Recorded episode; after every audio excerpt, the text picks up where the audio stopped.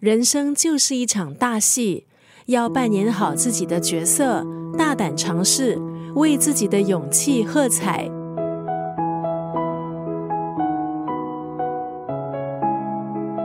今天在九六三作家语录分享的文字，出自日本作家黑柳朝的著作《人生是一场大戏》。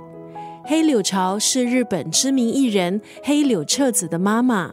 黑柳彻子早前的著作《窗边的小豆豆》风靡育儿界，而黑柳彻子就是小豆豆的原型。相信很多读者在阅读《窗边的小豆豆》时，都会感叹：小豆豆有这样的妈妈，简直太幸福了。可能也会好奇，小豆豆的妈妈到底是何方神圣，过着什么样的生活？这本书的作者正是小豆豆黑柳彻子的母亲，一辈子忙碌相夫教子。在丈夫离世之后，黑柳朝带着梦想，在七十二岁的时候开始新生活。她演讲、出书，摆脱年龄的束缚，活成了一束光。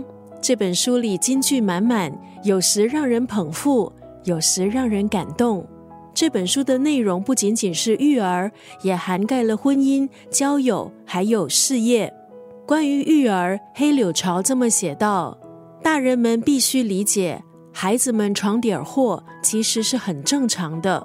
不要翻旧账，考虑孩子的感受，教孩子学会分享，爱惜生命，有一颗温暖的心。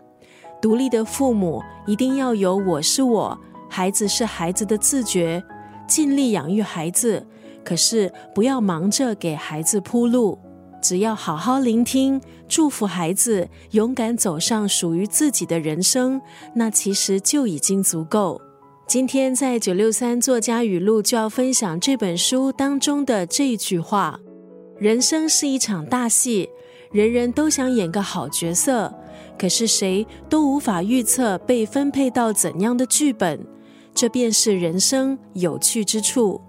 刚刚那段文字出自黑柳朝的著作《人生是一场大戏》，一辈子为了家庭付出。